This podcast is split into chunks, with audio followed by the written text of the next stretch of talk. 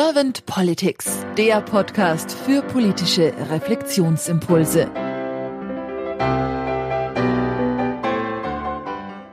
Herzlich willkommen zum neuen Podcast von Servant Politics.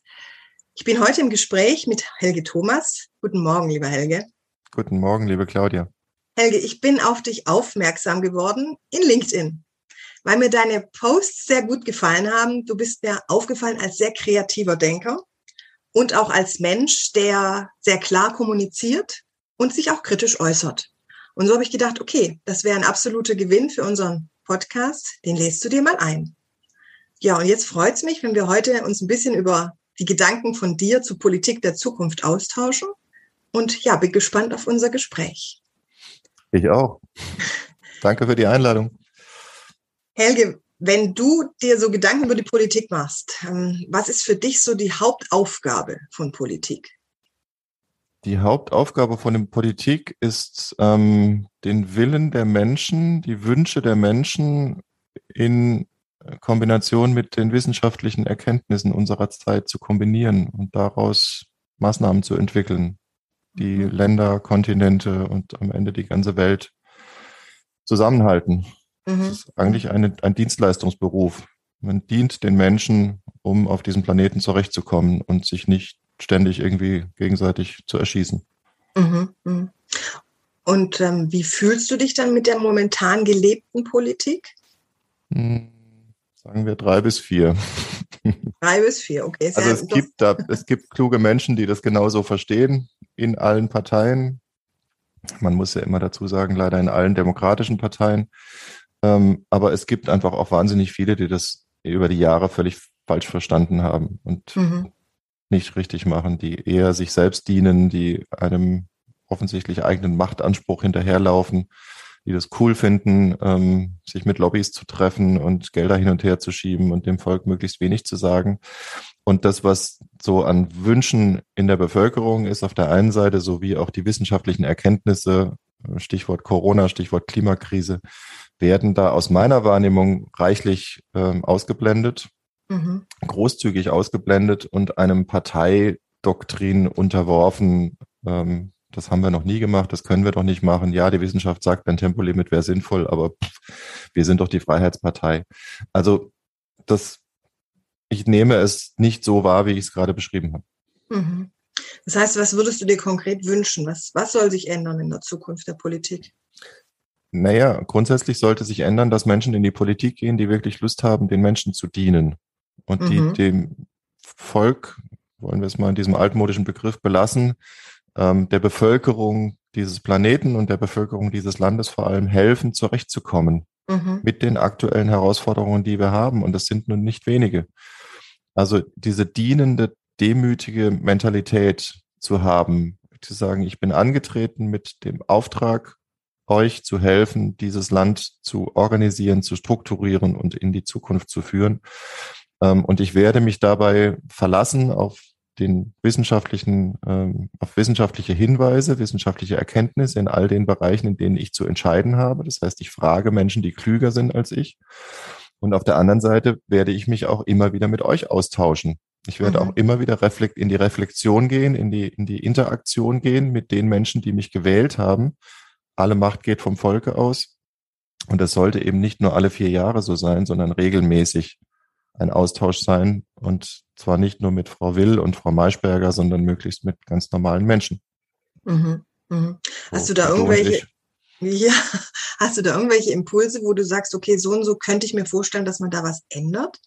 Ja, seit Jahren rede ich mantrahaft. Zugegeben, leider nur im Freundeskreis. Ich habe mich ja selbst auch noch nicht in die Politik äh, bewegt, außer ähm, als Mitglied in einer Partei. Ähm, seit Jahren rede ich im Freundeskreis immer wieder von den Bürgerräten mhm. und Bürgerrätinnen. Ich glaube, dass das eine unfassbar starke Idee ist, und ich hatte sie tatsächlich alleine, bis mir irgendjemand historisch Bewandertes gesagt hat, das gab es doch schon mal, Rudi Dutschke, Bürgerräte, irgendwie, da war in den 60er Jahren doch schon mal so eine Idee. Ja, das ist sicher politisch nicht neu. Nur die Idee, wie ich sie hatte, ist tatsächlich so, wie sie jetzt ja gerade umgesetzt wurde. Es gab ja gerade einen Bürgerrat Klima, mhm. in dem zufällig ausgewählte Menschen sich, ich glaube, vier Wochen mit dem Thema Klima beschäftigt haben und danach Empfehlungen ausgesprochen haben an die Politik.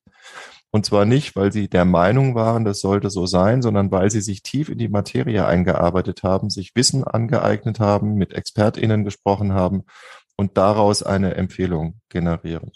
Und mhm. das ist genau der Weg, wie wir gemeinsam Entscheidungen treffen müssen, mhm. künftig. Und mhm. nicht in dieser isolierten Politikbubble irgendwelche Dinge zu drehen, im kriminellsten Sinne, ähm, wo das ganze Volk nur noch entweder wütend wird oder Politik verdrossen, sondern das wieder zusammenzuführen. Mhm. Und die Tatsache, dass das funktioniert hat mit dem Bürgerrat Klima, das kann man überall jetzt nachlesen. Die geneigten HörerInnen deines Podcasts mögen es googeln, Bürgerrat Klima. Ähm, da gibt es ein wundervolles Dokument, was auch allen Parteivorsitzenden der demokratischen Parteien übergeben wurde, vor gefühlt vier Wochen. Ähm, Schirmherrschaft war Josef Köhler, wenn ich richtig weiß, der ehemalige Bundespräsident.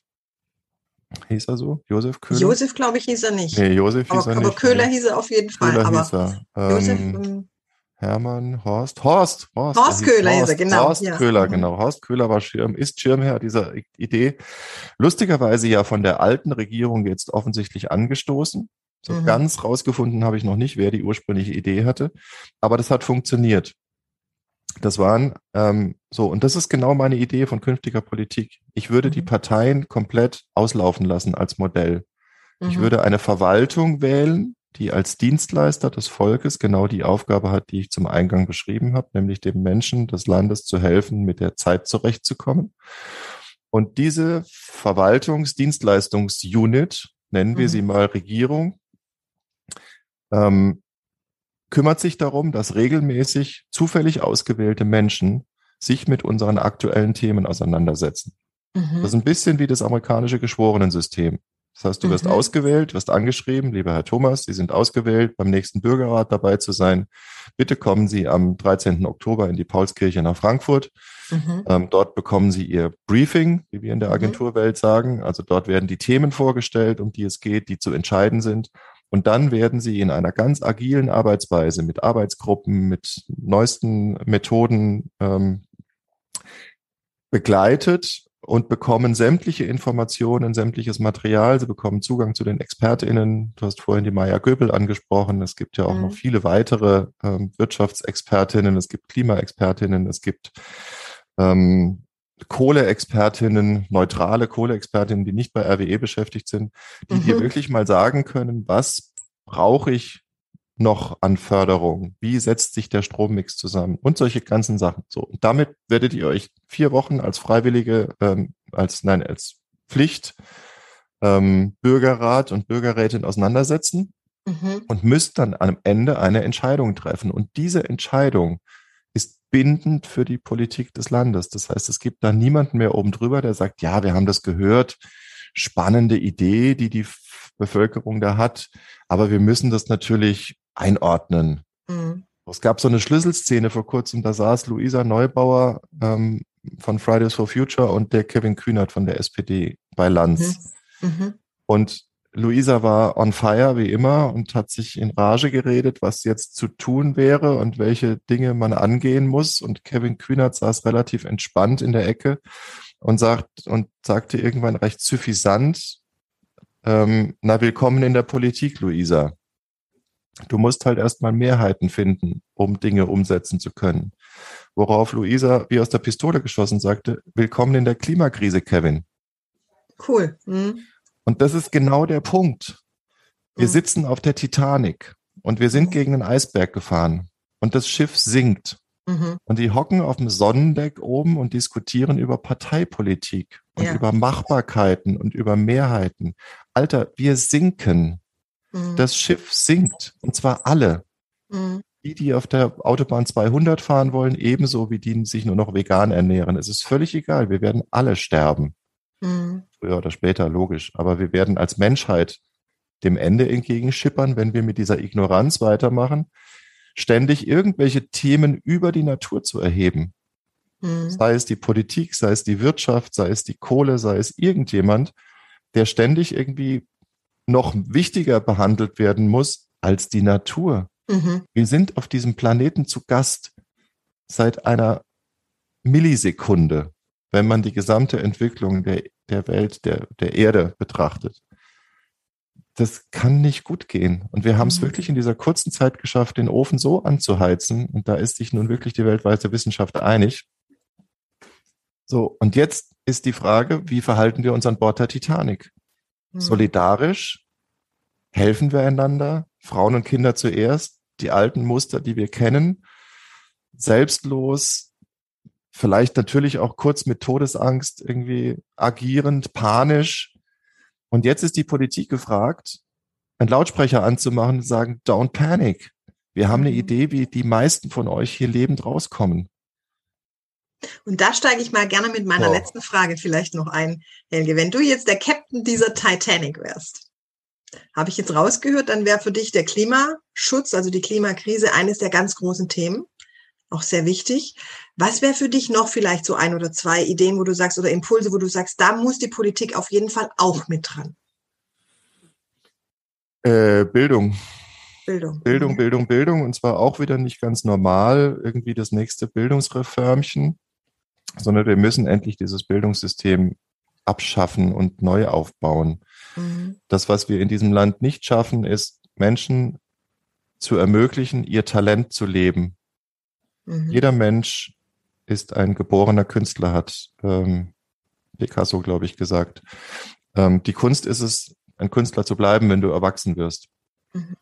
Das Bildungssystem sorgt dafür, dass wir ab sechs Jahren in einen Apparat reingesteckt werden, aus dem wir mit 18 normiert herauskommen, mit einem Allgemeinwissen, was nur noch im Bildungssystem so heißt. Allgemein und Wissen ist da gar nichts mehr dran.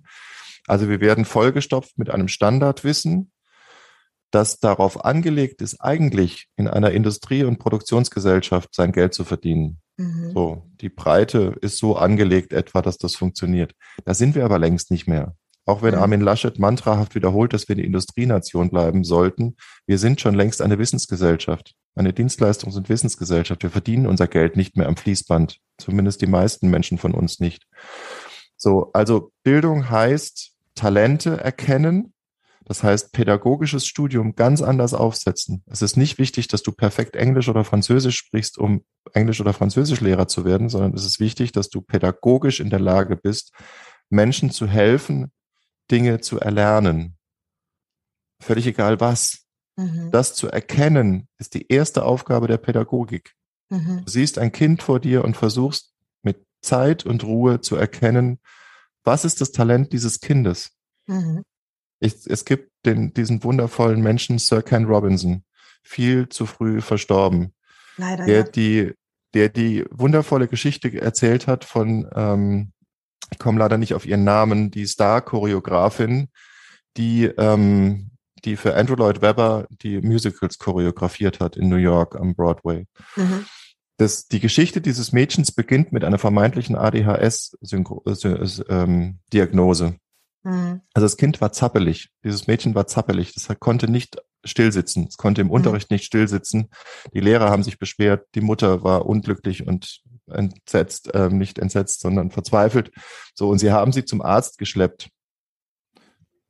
Und was man heute mit solchen Menschen machen würde, man würde ihnen Pillen verschreiben. Mhm. Klar, ADHS und Retardin und keine Ahnung, da, da müsste man ruhig stellen und so.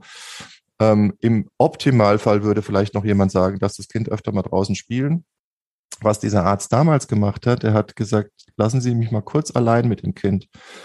Und er hat das Radio angemacht und die Musik begann zu spielen.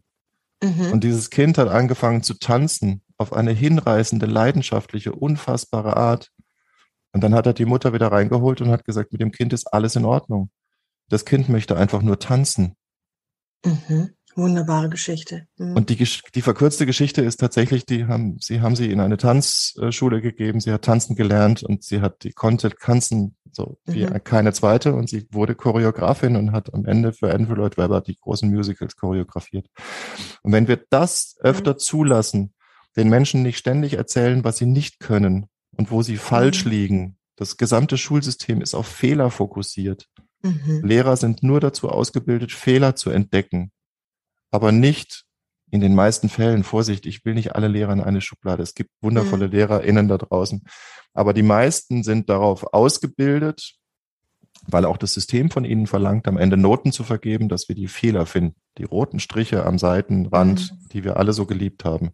Das mhm. ist die Richtschnur. Das heißt, wir kommen aus der Schule raus und sind zwölf Jahre lang ausgebildet worden oder 13 Jahre, keine Fehler zu machen.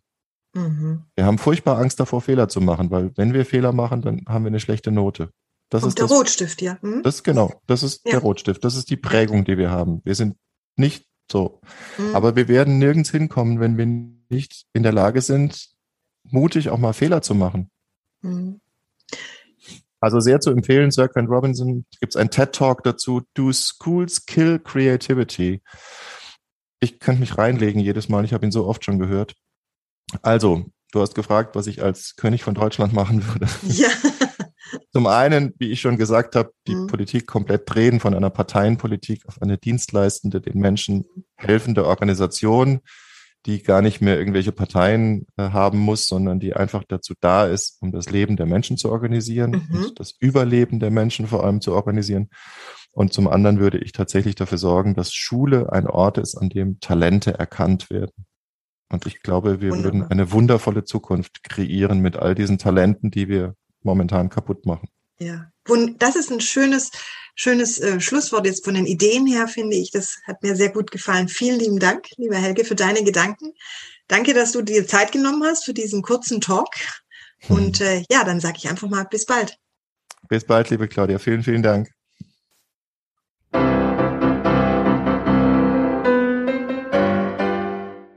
Servant Politics gibt's auf Spotify, Apple Podcasts und überall, wo es Podcasts gibt. Abonniert uns gerne und hinterlasst uns eine Bewertung. Servant Politics, der Podcast für politische Reflexionsimpulse.